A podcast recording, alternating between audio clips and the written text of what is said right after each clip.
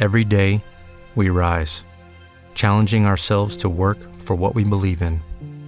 At U.S. Border Patrol, protecting our borders is more than a job, it's a calling. Agents answer the call, working together to keep our country and communities safe. If you're ready for a new mission, join U.S. Border Patrol and go beyond. Learn more at cbp.gov/careers.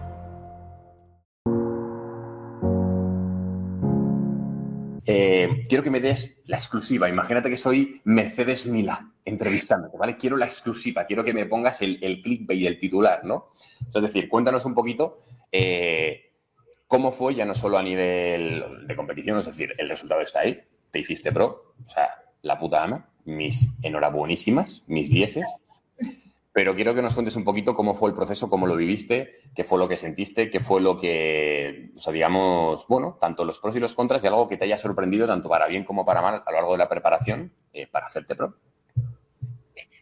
Pues, a ver, la verdad que como mi primera preparación fue, o sea, fue bastante bien. Sí que es verdad que, pues, es, es duro, o sea, hasta que no lo vives no sabes lo duro que es.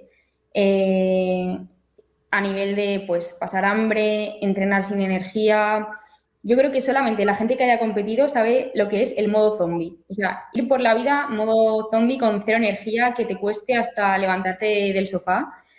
Pero bueno, luego, o sea, por los resultados y por el momento de estar en tarima, hacer eso por una temporada, la verdad es que vale la pena. Pero yo no me esperaba para nada hacerme profesional en, en esa competición.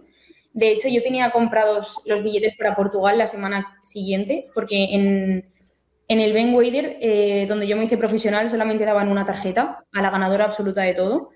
Y el fin de siguiente había otra competición en Portugal en, en el que daban tres. Entonces yo pensaba ir a ese. Y en ese momento... Y no hizo falta. Pues me pillé mi tarjeta y me fui para casa, ¿no? Buah, en ese momento me quedé en plan en shock, te lo juro. O sea, es que hasta que no pasan unos días como que no, no lo asimilas, no lo asimilas.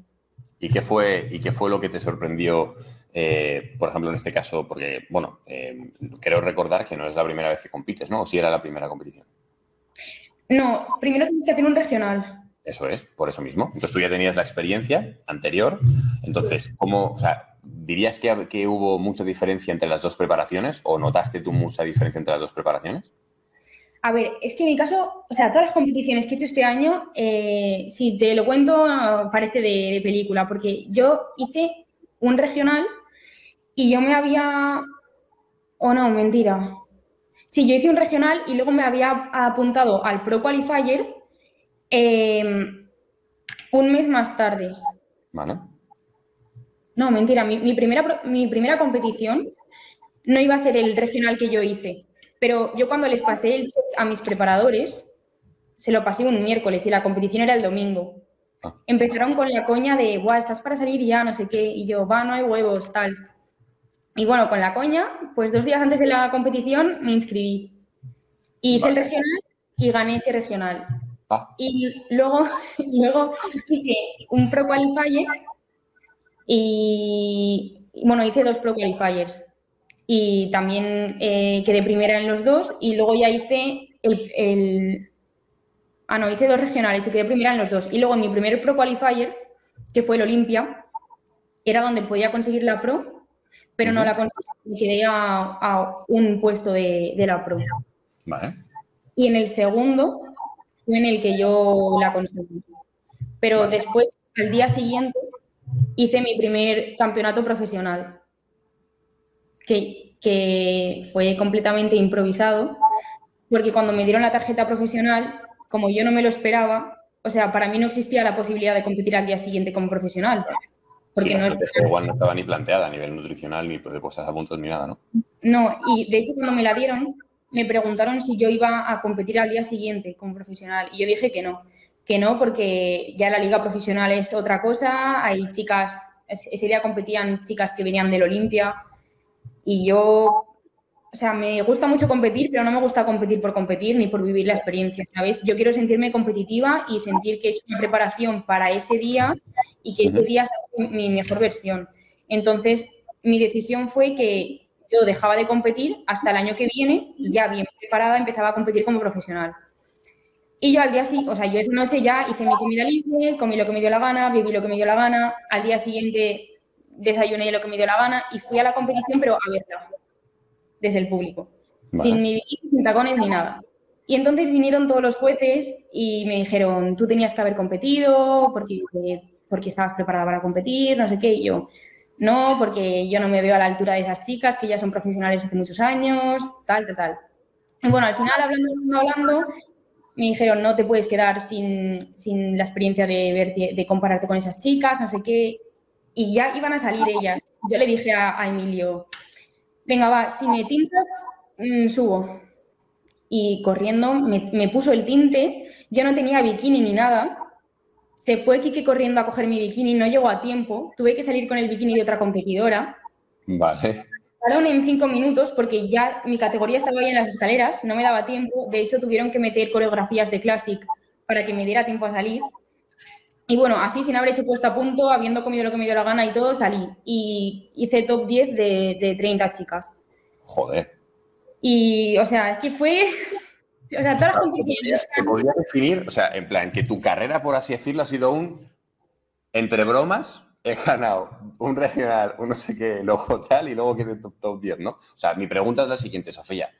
Cuando te lo tomes en serio, ¿qué va a pasar? No, cuando realmente esté programado y no improvises y, quedes top 10, ¿qué va a pasar? En plan, qué locura, ¿no? Pero, a ver, yo creo que eso lo hemos podido hacer porque yo desde el momento en el que empiezo preparación, empiezo al 100%. O sea, me da igual que falten seis meses para la competición yo no empiezo y digo, bueno, como faltan seis meses, lo llevo así más flexible y cuando se acerca la fecha ya me pongo seria. Entonces, ¿qué pasa? Que al llevarlo todo tan estricto desde el día uno, no saltarme ni un gramo de ninguna comida, ni un minuto de cardio, nada, yo llegué con el punto mucho antes de la fecha que teníamos estipulada. Entonces, por eso puede salir antes y, y, y, por ejemplo, la puesta a punto, realmente yo no tenía que hacer mucha puesta a punto, porque si tú ya llevas el físico de competición, en una puesta a punto no vas a hacer milagros, ¿sabes? Y si tú ya llevas el físico súper trabajado, es muy difícil cagarla porque yo, por ejemplo, la noche anterior hubiera hecho una comida libre. No vas a cagar el físico que llevas trabajando de meses. Claro, claro. Entonces. qué bien, qué bien. Y. quiero, quiero ponerme más seria para salir en la liga profesional. Porque para mí eso no fue no lo cuento como mi primer campeonato profesional porque no, me había preparado. pero sí que es cierto que por mucho que a nivel competitivo no estuvieras como para poder hacer, o sea, que tú misma te vieras, ¿no? Es decir, que había una diferencia, etcétera, etcétera. Lo primero, el resultado fue muy bueno para ser, por así decirlo, improvisado. Es decir, un top 10 entre 30 de pro es la hostia. Y lo segundo, también creo que a nivel, por ejemplo, de estrategia, de compararte, es decir, que te vino muy bien para de cara a la siguiente preparación poder determinar cuáles son tus puntos fuertes, tus puntos débiles, compararte, es decir, verte realmente con, con quienes realmente vas a competir o con el perfil de atleta que vas a competir, que ya son profesionales, ¿no? Sí, eh, a ver, eso la verdad que sí. Lo que pasa es que a mí me daba mucho, mucho respeto. O sea, yo era como que no estoy. Mm, por respeto a esas chicas que llevan tanto tiempo currándoselo, no estoy como para haberme hecho profesional el día anterior y ahora ponerme ahí con ellas, como si estuviera a la altura, ¿sabes? Pero, yo creo que eso al final es, algo tuyo personal. O sea, es decir, sí que es cierto que entiendo tu punto de vista, pero al fin y al cabo, el mero hecho de que tú compitas no trasciende absolutamente nada en la competición, más allá de que si realmente eres competitiva, quedarás por delante. Es decir, al fin, al fin y al cabo, ten en cuenta que tú estás cumpliendo unos criterios objetivos, que son los marcadores que, o sea, los ítems que valoran los jueces y, o sea, entiendo, entiendo tu parte, ¿sabes? Pero de cara a la competición y de cara a la galería, competiste como una competidora más. Es decir, estabas en, el lugar como para poder haberlo hecho. Pero sí que es cierto que te, que te entiendo. Eso te honra, Sofía. Muchas gracias.